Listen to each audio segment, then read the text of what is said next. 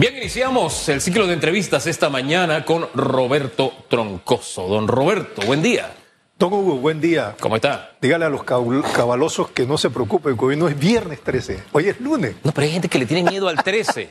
Mira, hay gente que le tiene tanto miedo al 13 que no paran en los pisos 13. Sí, sí, sí. No tocan las puertas que Hay- tienen el 13. Hay elevadores que no tienen piso 13. Hay elevadores que no tienen piso 13. Es correcto. En fin, usted déjese, no, no coma cuento.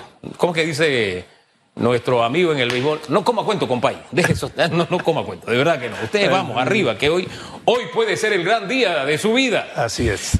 O de bajada, como sea, ¿no? Pero en fin, no ponga esa cara. Optimismo, optimismo. Optimismo, no, es que a veces uno va de bajada, pero va bien. Bien. Eh, Eso depende, eso depende de los movimientos y los cambios en la vida. Don Roberto le decía que ahí estuvo el día viernes otro lasallista y él hacía memoria cuando estaba en el colegio La Salle y decía, yo estudié con Juan Carlos Varela, con Rolando Martinelli y recordó, Ricardo estaba un par de añitos más arriba que yo. Él se fue a Estados Unidos, estudió ingeniería, se convirtió después en abogado porque dice que a los abogados allá le va mejor. Yo a mí me parece que en Panamá también, por lo menos mejor que a los periodistas. Pero dice, bueno, como él, llegó a ser fiscal en los Estados Unidos, en Nueva York, él le dio seguimiento al tema de Ricardo Martinelli en coberturas de Metcom. Él estuvo allí, Telemetro Reporta, qué sé yo. Y, y tuvimos el privilegio de contar con él el viernes. Le hago toda esta introducción porque él habló del tema de Ricardo Martinelli. Él dejó clara la verdad que había quedado desde su punto de vista allá en los Estados Unidos, en los expedientes, donde el padre era el protagonista de todos estos delitos de los que se declararon culpables los hijos y que obtuvieron una baja condena porque ellos simplemente fueron colaboradores. Entonces le planteábamos, oye, entonces esto se queda así. Dice, no, si él va a Estados Unidos, lo detienen, o si va a un país que tiene extradición con los Estados Unidos, podría ser detenido también. Uno no lo sabe porque el que conoce el sistema dice, allá no, eso no se anuncia. De pronto te agarran y te llevan. ¿Usted ve eso de la misma manera? ¿Usted, esta versión que él da, usted cómo la toma? Estamos hablando de un expresidente de la República. Bueno, todo es eh, un tema muy lamentable y, yo creo que muchos de los ciudadanos pues nos sentimos este, hasta cierto punto con, con gran pesar, ¿no? De que un expresidente pues tenga este protagonismo a nivel mundial, pero sinceramente creo que tiene que ser un internacionalista y que conozca bien el tema no solo de los tratados internacionales, sino también del tema eh, penal en los Estados Unidos para poder aseverar estas cosas. Eh, yo respeto mucho lo que el fiscal eh, el viernes pasado en tu programa eh, ha dicho, pero desconozco estas partes del, del- del proceso. Lo que sí tenía entendido, y por otro internacionalista como Paquito Carrera, que hablaba sobre el tema de la devolución una vez concluidos los procesos en Panamá, eh, por los cuales le fue el extraditado, tenía que regresar. Pero eso está también en un entredicho y hay, hay variables ahí dentro de las interpretaciones dentro de la norma a nivel internacional. Que tenía que regresar don Ricardo a Estados Unidos. Sí, lo tenían que regresar, ¿no? Porque ya cumplido el proceso, Ajá. declarado no culpable, pues lo que tenía que hacer era regresar a Estados Unidos porque había sido algo así como prestado para que solamente en ese proceso fuera este, encausado. Terminado el proceso, no culpable, él tenía que regresar. ¿no? A mí Pero lo que- hay- la interpretación Sí. es variada, ¿no? Es- ma- ma- más allá de las interpretaciones, a mí lo que me llama la atención es que estos muchachos se, se declaran culpables de un delito porque los Estados Unidos dio seguimiento por el uso del sistema bancario. Pero el tema es que usaron nuestro dinero. Es el dinero del Estado panameño y el Estado es usted, el Estado soy yo, aunque suene a, Luis XV. Pero todos somos parte del Estado, es el dinero de todos nosotros. O sea, a mí lo que me extraña es que la justicia panameña, ante estos señalamientos, no se active. Aquí no pasa nada. Eso es lo que a mí me extraña. Mire que me abstraigo del personaje. A mí lo que me extraña es que otra justicia se activa, sabemos, se hace público, y aquí nos seguimos echando fresco. Yo necesito echar un poquito más de fresco porque tengo calor. Pero, pero eh, eso a mí me, no sé, muy sui generis nuestra justicia, ¿no le parece?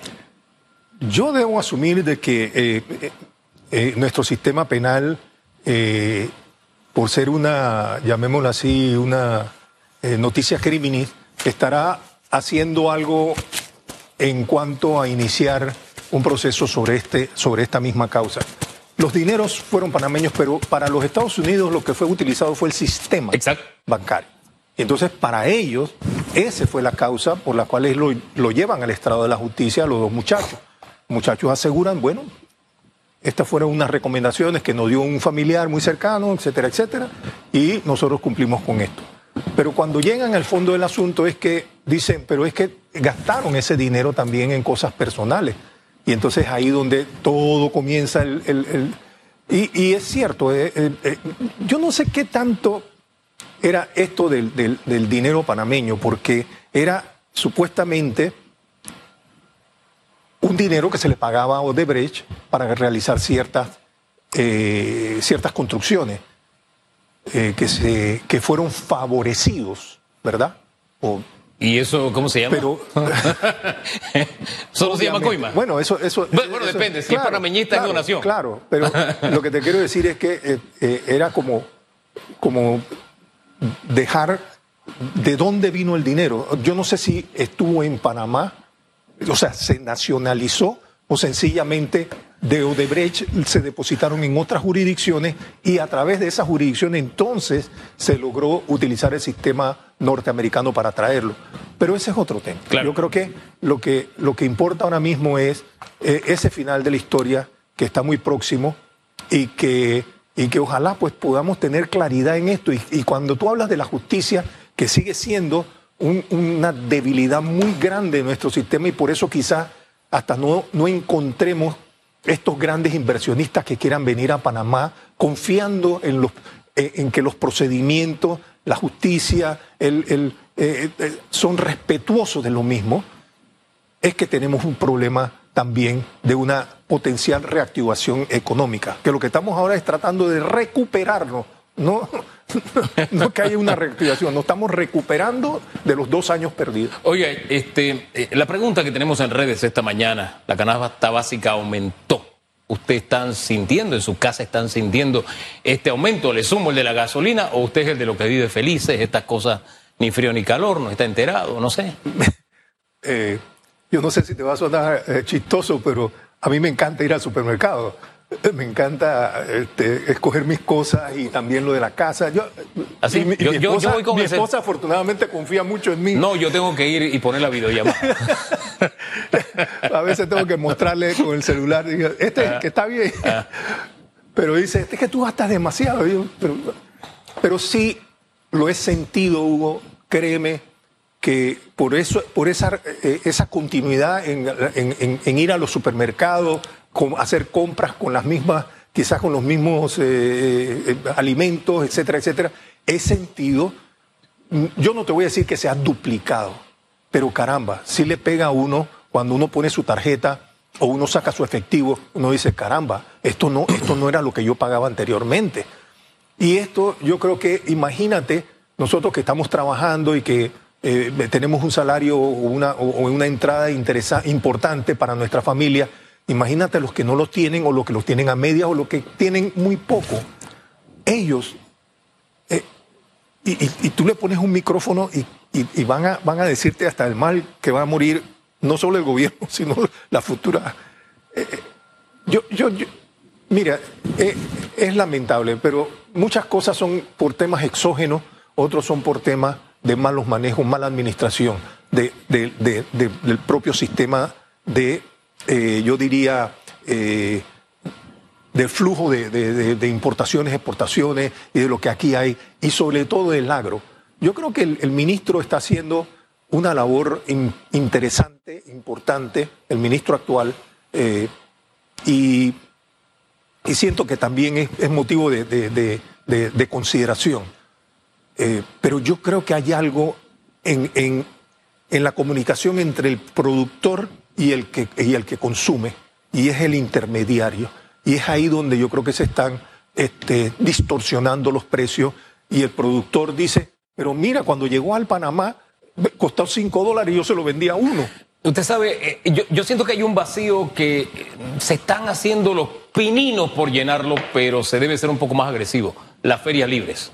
Cuando aquí hemos vivido otras crisis como, como esta, bueno, no tan, tan, tan impactante como esta en las últimas décadas, las ferias libres han jugado un papel importante. Y en no? las ferias libres, ¿Cómo no? yo me he encontrado a gente de clase media y media alta haciendo su fila y comprando más barato. ¿Cómo no? Es decir, es una alternativa pero no sé, como que hay cierta timidez en esto de las ferias libres y, y, no se da el paso, apenas se está como gateando, no entiendo por qué, pero sería una alternativa.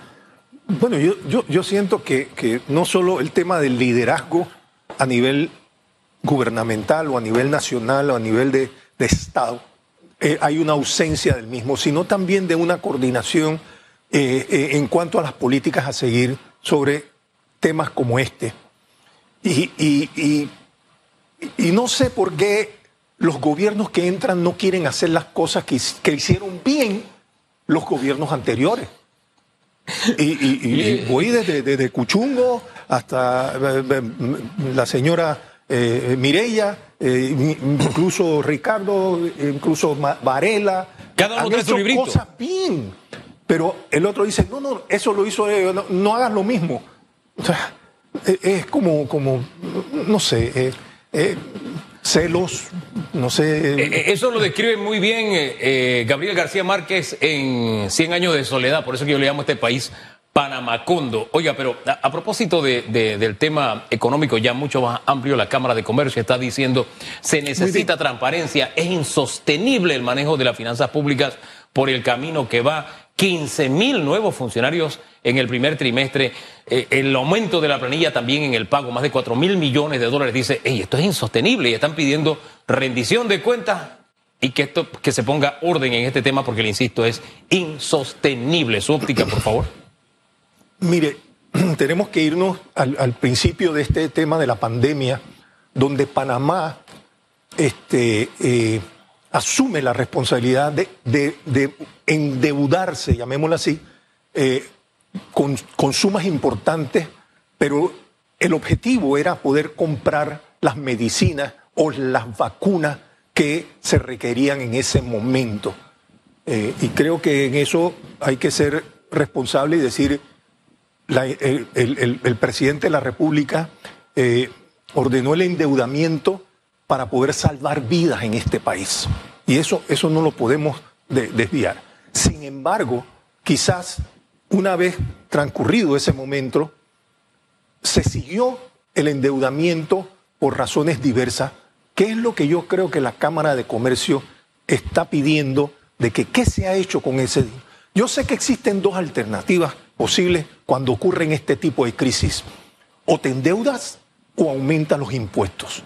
Pero en este momento, lo que, en, ese, en este momento, lo que siento yo que la Cámara y también otras organizaciones, también como la PEDE, la, están solicitándole al gobierno es que disclosure, eh, un, un, un, una apertura de, de, de transparencia para que podamos nosotros conocer los rubros en los cuales se está invirtiendo esos dineros de endeudamiento que lo vamos a tener que pagar, quizás no nosotros, sino más adelante.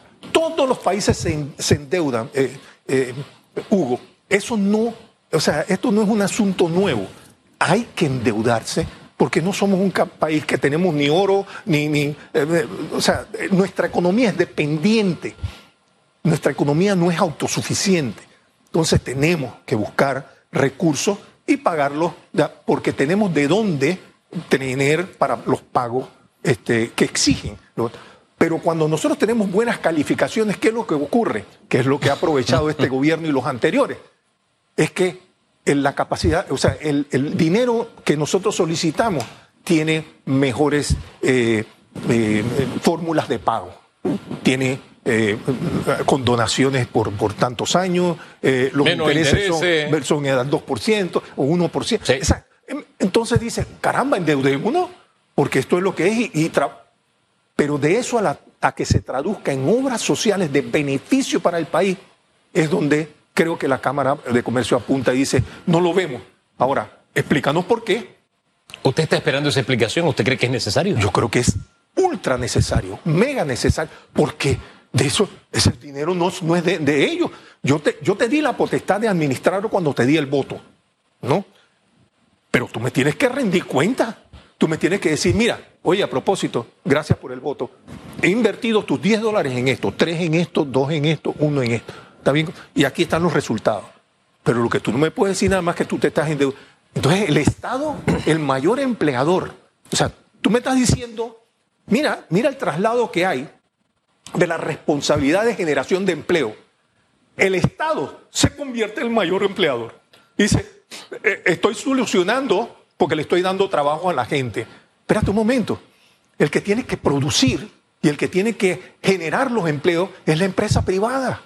Lo que tú como Estado y tú como gobierno tienes que hacer es promover, incentivar las inversiones y motivar, bien, de, alguna manera, fiscal, eh, eh, promoverla, de alguna manera, facilitarle a la empresa privada que sean ellos los promotores y los que, y los que asuman la responsabilidad de eh, eh, eh, dar, dar, dar, empleo a los ciudadanos. Este escenario de manera continua ha estado hablando del tema de las MIPIMES.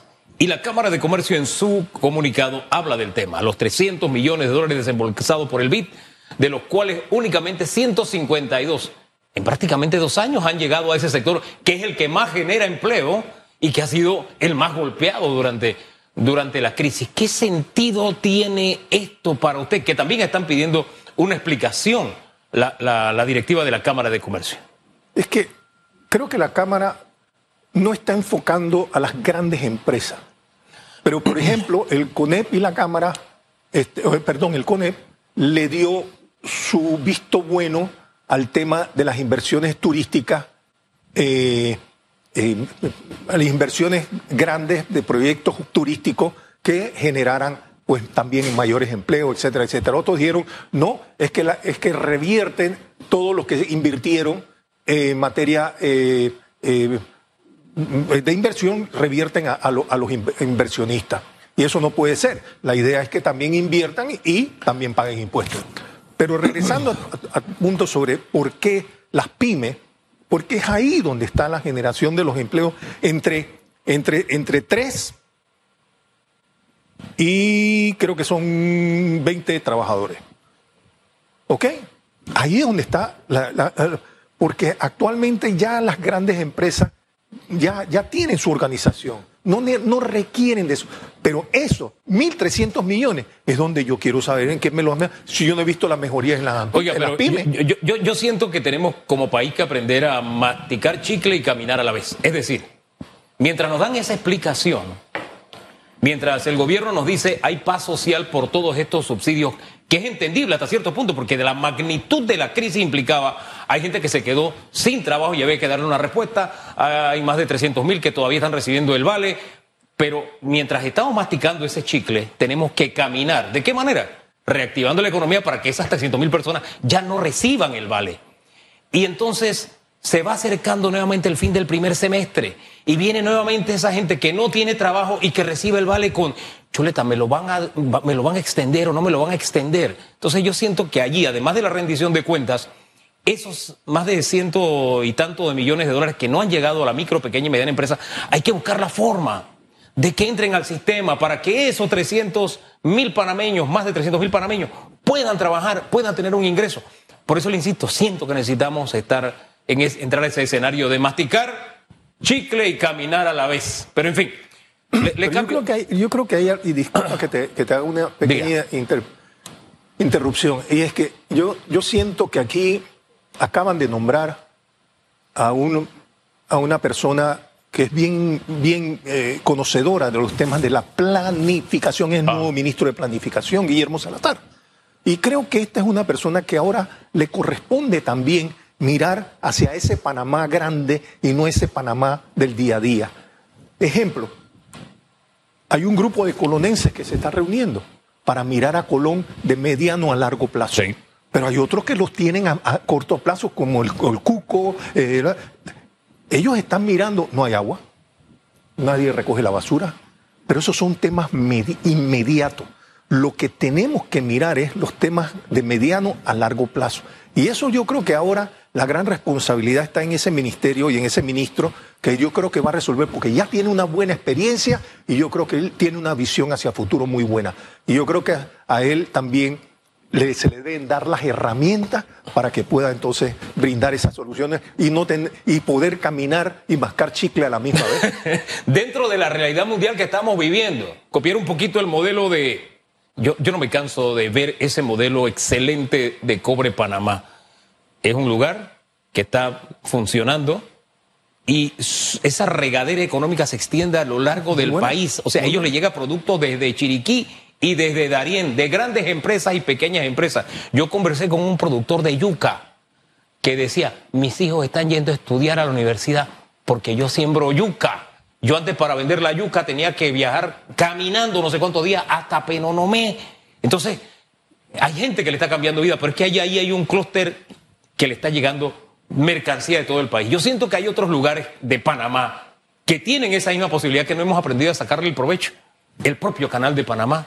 El tema de los puertos donde hay una empresa metida ahora ahí en una concesión de Panamá por y tienen un litigio que, Dios mío, en, un país donde tiene que haber seguridad jurídica es el peor mensaje que estamos mandando. Entonces hay cositas que tenemos que corregir para que ese Panamá grande pueda florecer. Ahora, yo he hablado de la seguidilla. Te, comento del canal de Panamá que Catín Vázquez le está mirando hacia, te está viendo una diversificación hasta cierto punto de la actividad canalera y que es poder también brindar otros servicios. Eso me parece interesante para poder elevar un poco más el ingreso anual. Porque eso significa más empleo. Por eso cuando no se abría el puerto que se estaba buscando, yo, oye, ¿cuál es la locura aquí? Se necesitamos abrir el puerto. ¿Cuál es el problema? Más empleo. Eso es lo que necesitamos. Mira, Hugo, aquí nos estamos quejando todos los días de la medicina. Y que las medicinas están altas, que Colombia, México y España las tienen súper baratas. No sé qué. Tenemos, tenemos Colón, tenemos un aeropuerto en Colón que nadie usa. Internacional. de carga. Internacional. Y de carga. Que de y, y, lo tenemos a la ribera incluso a la entrada del canal. ¿Por qué no le puedes ofrecer a Pfizer, Johnson, a, todas estas compañías o grandes empresas este, eh, de, química, o sea, de laboratorio, que vengan a Panamá gratuitamente en, en cuanto al terreno? Y dime cómo tú quieres que te construya. ¿Tú quieres que te haga tres pisos más dos? Sí, eh, ah, te, lo voy a hacer gratis. Eso genera empleo. ¿Por qué? Porque tienes que construir. Y cuando viene, eso sí, tráeme a tus laboratoristas, a todos tus químicos, a toda tu gente y métemela en Panamá. 50% panameño, 50% extranero. Y el 30% se queda en Panamá de los productos de, de, Oye, la en Colón, y la mitad que sea de Colón. Y sigue Colón general.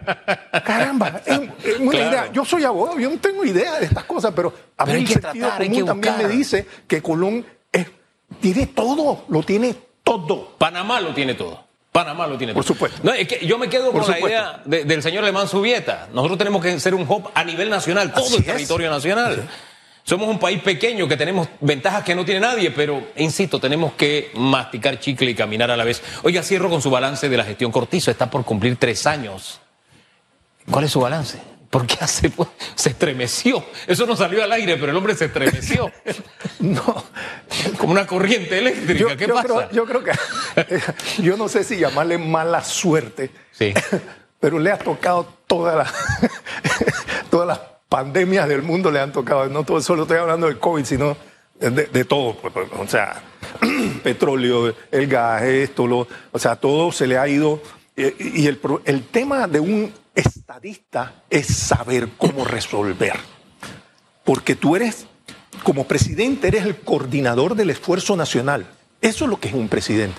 Y cuando tú coordinas ese gran esfuerzo y tú puedes resolver lo que se te está viniendo, porque tú tienes que tener incluso hasta divinos, hasta, gente con bolas de, de, cristal, que te dice, óigame, señor presidente, mira, lo que viene no es esto, no, no, no, no, lo que viene dentro de dos años es esto. O sea, que vayamos resolviendo desde...